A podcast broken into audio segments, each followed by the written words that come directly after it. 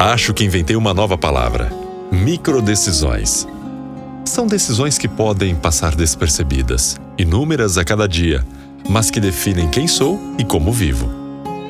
Elas se subordinam a uma decisão principal, consciente, que chamo de decisão master. Quem quero ser? Como quero viver?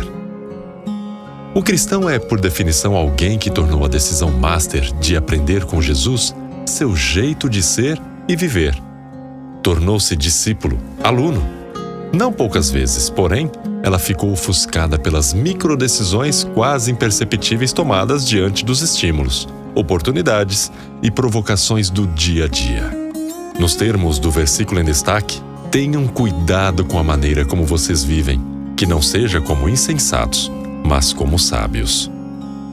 Acaba-se vivendo como insensato, isto é, tolo, quem não sabe o que quer, pois no atacado decidiu viver de um jeito, mas no varejo vive de forma oposta, e não como um sábio coerente. A caminhada cristã é feita de dedicação e obediência contínuas para aprender a ser como Jesus.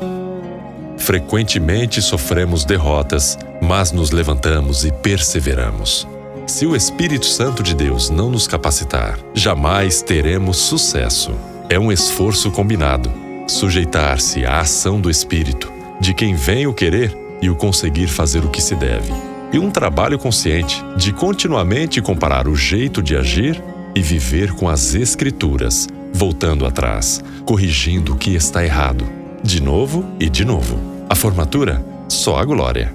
Não é um esforço individual. Deus nos deu companheiros de jornada, membros do corpo de Cristo, gente com a mesma luta e propósito. Às vezes é verdade, por ainda sermos tão falhos.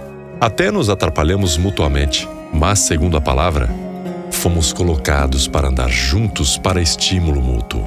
Que Deus nos desperte das distrações e abençoe para conseguirmos aprender com dedicação e perseverança.